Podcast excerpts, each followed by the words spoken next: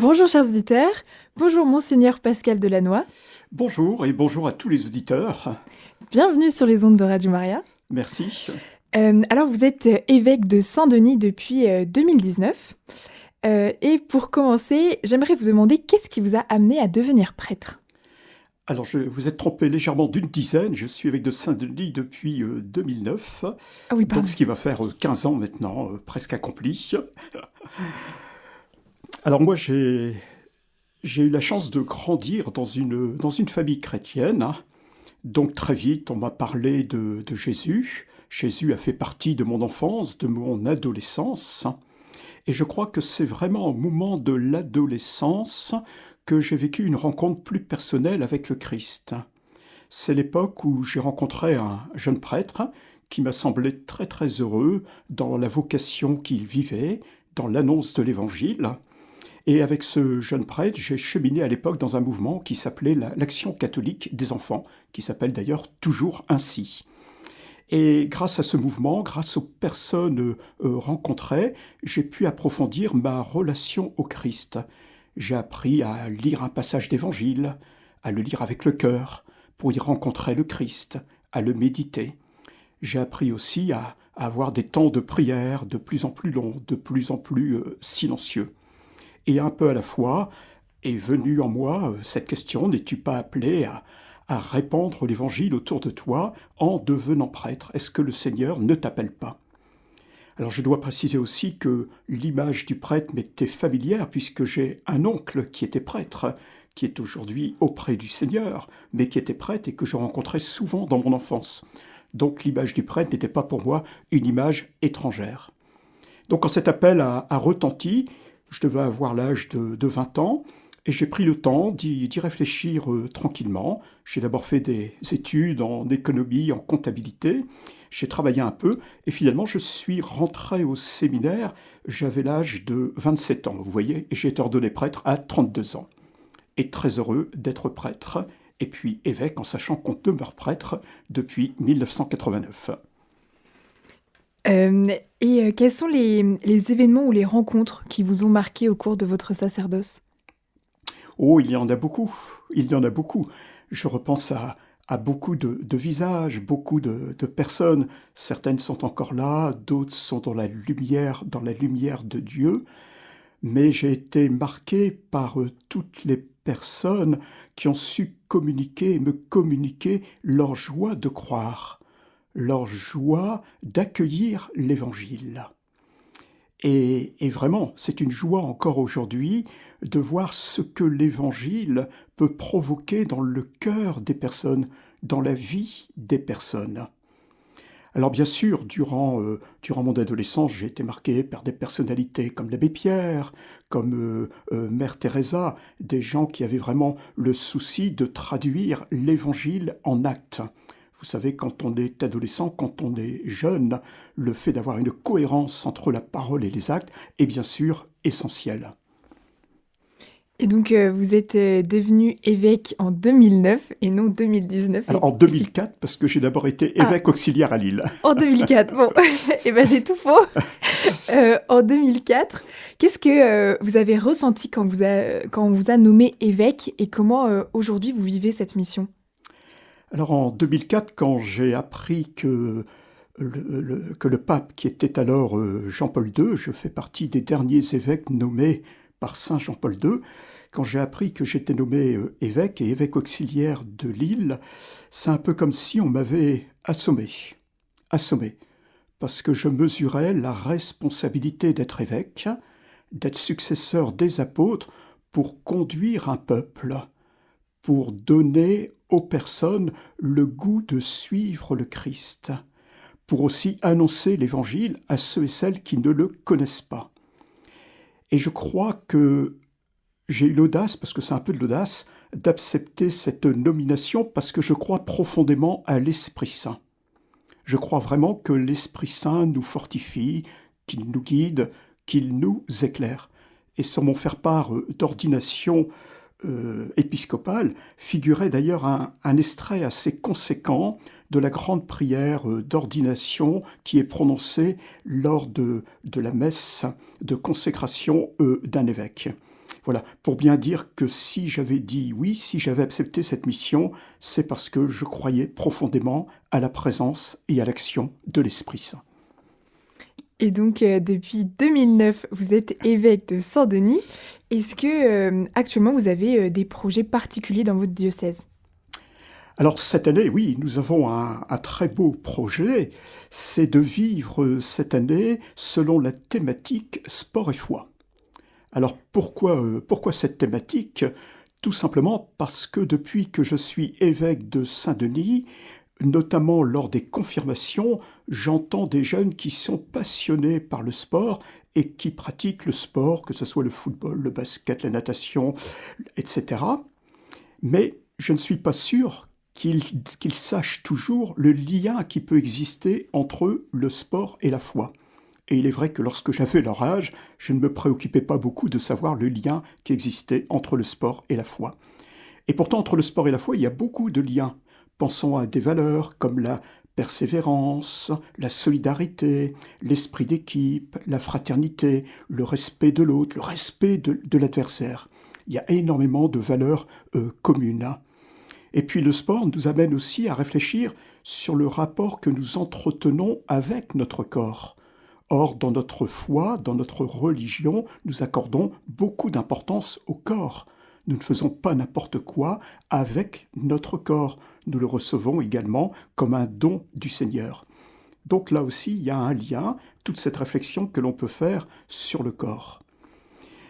Alors je souhaitais vraiment introduire cette année, déjà depuis, assez longtemps, et puis bien sûr, le fait que les Jeux olympiques s'annoncent en juillet et août 2024 euh, cette année, le fait que les Jeux olympiques s'annoncent, eh bien écoutez, c'est l'occasion unique. Du coup, voilà, nous avons ouvert une année thématique sport et foi qui a débuté le jour de la Saint-Denis, que nous avons célébré le 8 octobre dernier, et qui va se clôturer à la prochaine fête de Saint-Denis. Alors durant cette, année, beaucoup d'initiatives sont prises, des rencontres euh, sportives qui sont suivies d'un échange ou d'un temps de prière, des débats autour de films, des mini-conférences. Voilà, et, tout cela, j'espère, produira du fruit en abondance. Effectivement, le, programme est riche. Euh, alors, qu'est-ce que vous auriez envie de dire à un jeune qui se pose la question de la vocation? Qu'il faut creuser qu'il ne faut pas hésiter à creuser. Quelquefois, on a peur de creuser, de dévoiler que l'on a entendu un appel. Croyez-moi, si des jeunes euh, m'écoutent, et certainement que des jeunes nous écoutent, ça vaut le coup vraiment de creuser l'appel que l'on entend en en parlant à un prêtre ou à un laïc, en qui on a toute confiance évidemment, et puis en prenant le temps d'y réfléchir avec d'autres jeunes qui se posent la même question. C'est le chemin que personnellement j'ai suivi. Pendant deux années, avant d'entrer au séminaire, j'ai réfléchi avec des jeunes qui se posaient la question du sacerdoce. Certains sont entrés au séminaire, d'autres n'y sont pas entrés. Donc surtout, prendre au sérieux cet appel, le creuser, y réfléchir, le méditer dans la prière, et laisser bien sûr l'Esprit Saint agir, car il est le maître de toutes choses. Et, euh, donc pour euh, ces jeunes prêtres qui, passent le pas et qui donc deviennent euh, prêtres, qu'est-ce que vous auriez envie de donner comme outil ou comme arme à ces jeunes prêtres qui viennent récemment d'être ordonnés? Pour moi, l'une des clés que je souhaiterais leur donner, c'est toujours de prendre le temps de s'émerveiller, de contempler, de découvrir ce que l'Évangile euh, suscite dans le cœur des personnes. Parfois nous, nous rencontrons des personnes dans la durée, c'est la grâce de notre ministère, et nous voyons au fil des mois, des années, des changements, des changements, des transformations dans les personnes que nous accompagnons. Et tout cela, bien sûr, c'est le fruit du travail de l'esprit, le fruit d'une rencontre du Christ dans l'Évangile, mais aussi, bien sûr, dans la vie sacramentelle. Voilà, je pense que vraiment, lorsque l'on est prêtre, on ne peut pas se dispenser de prendre des moments, de longs moments, pour s'émerveiller de ce que Dieu suscite aujourd'hui. Et qu'est-ce que vous auriez, enfin qu'est-ce que vous aimeriez dire à quelqu'un qui doute de la présence de Dieu dans sa vie Alors, j'entends souvent cette question de la part de, jeunes, notamment, qui doutent de la présence de Dieu devant l'épreuve de la, souffrance ou devant l'épreuve de, de la mort euh, d'un proche. Souvent, euh, le doute est lié au fait que l'on pense que Dieu serait responsable de tous nos malheurs, de tous nos problèmes. Et là aussi, il faut du temps, il faut, il faut lire la Bible pour découvrir que Dieu n'est pas le responsable de nos malheurs, mais qu'il est avec nous lorsque nous connaissons les épreuves, lorsque nous sommes confrontés à des moments de souffrance. Dieu est avec nous et il ne nous abandonne pas. Voilà, si le doute est de l'ordre de la, de la souffrance ou de l'épreuve, eh bien je pense qu'il faut accepter de prendre le temps de cheminer pour découvrir cette présence de Dieu, y compris au cœur de la souffrance. C'est finalement tout le mystère de la croix. Tout le mystère de la croix. Nous croyons en un Messie crucifié qui nous a rejoints jusque-là, jusque dans la souffrance et la souffrance de la mort. Et euh, alors justement, une fois qu'on sait que Dieu est avec nous dans notre vie, eh bien, on a envie de, le partager euh, au reste du monde. Vous parliez euh, justement au, début de cette émission de l'Évangile et de l'annonce de l'Évangile. Eh bien, selon vous, comment est-ce qu'on fait pour être missionnaire au quotidien? Alors merci pour votre question, parce que je viens de lire les 170 lettres d'adultes qui, dans notre diocèse, souhaitent recevoir le sacrement du baptême lors de la prochaine veillée pascale.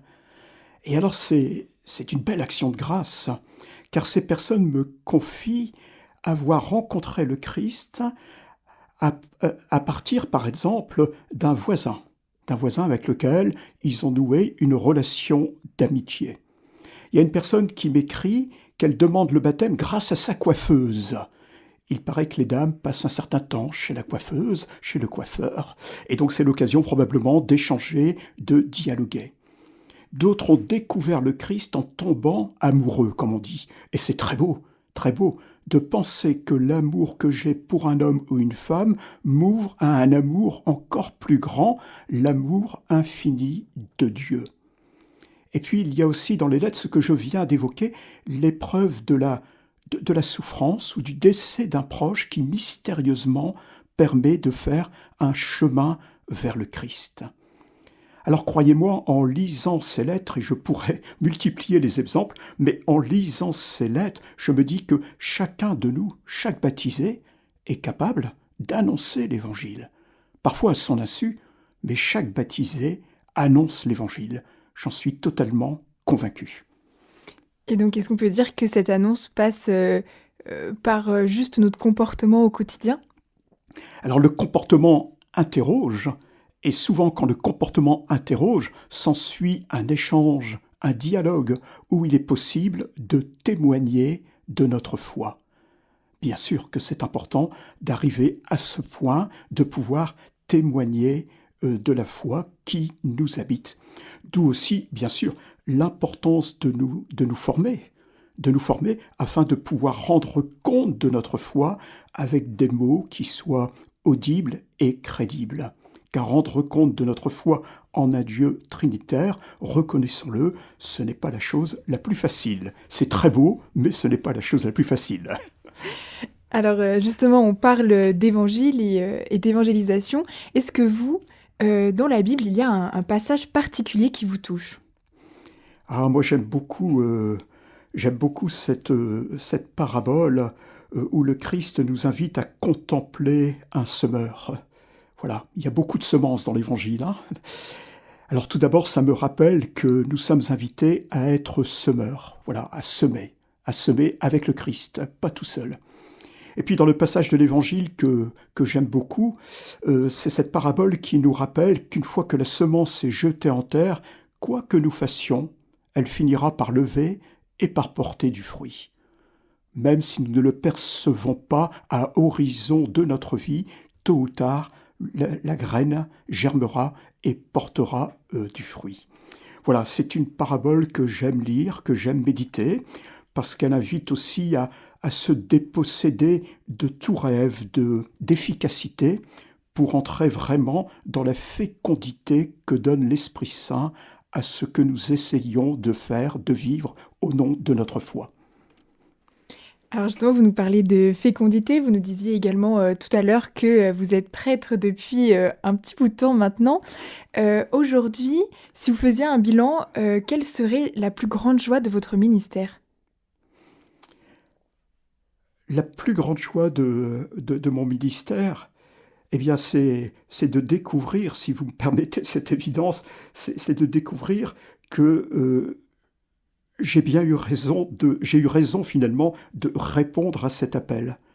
Parce que je découvre que mon engagement me donne la joie d'être totalement épanoui, d'être heureux dans ce que je vis.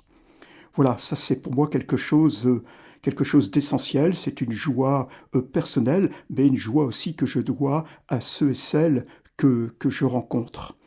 Et puis ma grande joie, vous savez, je le redis, c'est aussi de voir des personnes qui se convertissent. Nous sommes durant le, temps de carême, mais des personnes qui changent de vie, qui se convertissent. Là aussi, euh, j'entends des catéchumènes me dire, depuis que je lis l'Évangile, je, je me mets moins souvent en colère, je m'énerve moins, je fais preuve de davantage de patience, je sais écouter davantage mes enfants, mon époux, mon épouse. Voilà, la conversion, c'est pas une notion vague, la conversion, c'est quelque chose de, de concret. Et là aussi, pour moi, c'est une grande joie. Et puis une grande joie, bien sûr, de regarder comment moi-même je continue à me convertir avec la grâce de Dieu pour exercer toujours euh, euh, davantage le ministère qui m'a été confié. Et euh, alors vous nous dites que vous ne regrettez pas votre choix. quelle est pour vous la plus belle figure de prêtre? Il y en a beaucoup. Non, vraiment, je ne pourrais pas, je ne pourrais pas en dire une. Une, des plus belles. Je ne pourrais pas en dire une. J'ai tellement, j'ai rencontré beaucoup de prêtres. Vous imaginez, beaucoup de prêtres dans le diocèse de Lille, dans le diocèse de Saint-Denis. Et vraiment, il y a de très très belles figures de prêtres, parce que euh, le prêtre, euh, c'est celui qui se donne. C'est celui qui se donne. Et des prêtres qui se donnent, croyez-moi, euh, j'en ai croisé bon nombre, dans des missions bien différentes que ce soit des prêtres qui soient en paroisse, en aumônerie euh, euh, d'hôpital, euh, accompagnant, accompagnant des jeunes, des prêtres aussi au travail. Mais vraiment, une fois que le prêtre se donne, qu'est-ce que c'est beau Qu'est-ce que c'est beau Alors c'est malheureusement bientôt la fin de notre émission. pour terminer, est-ce qu'il il y aurait des intentions de prière particulières que vous aimeriez confier à nos auditeurs qui nous écoutent? Eh bien écoutez, je, moi, je souhaiterais confier aux auditeurs euh, les jeunes du diocèse qui sont actuellement à Thésée pour une semaine de retraite. Hein. Nous proposons aux, jeunes ados qui ont 16-17 ans et qui se préparent à la confirmation de vivre une semaine de retraite à Thésée. Avec leurs animateurs, ils sont un peu plus de 500 actuellement sur la colline de Thésée. Alors je les confie à la prière de vos auditeurs afin qu'ils découvrent la présence de l'Esprit Saint, qu'ils accueillent l'Esprit Saint, qu'ils manifestent le désir de l'accueillir pour être témoins de l'Évangile dans tout ce qu'ils vivent. Nous savons tous l'importance de l'évangélisation des jeunes par les jeunes. Merci beaucoup, monseigneur Pascal Delannoy, d'être venu témoigner sur notre antenne. Merci également. Bonne fin d'après-midi à tous. Chers auditeurs, c'était notre émission Un prêtre témoigne. Raphaël recevait Monseigneur Pascal Delannoy. Vous pouvez réécouter cette émission podcast sur notre site internet radiomaria.fr ou notre application Radio Maria Play.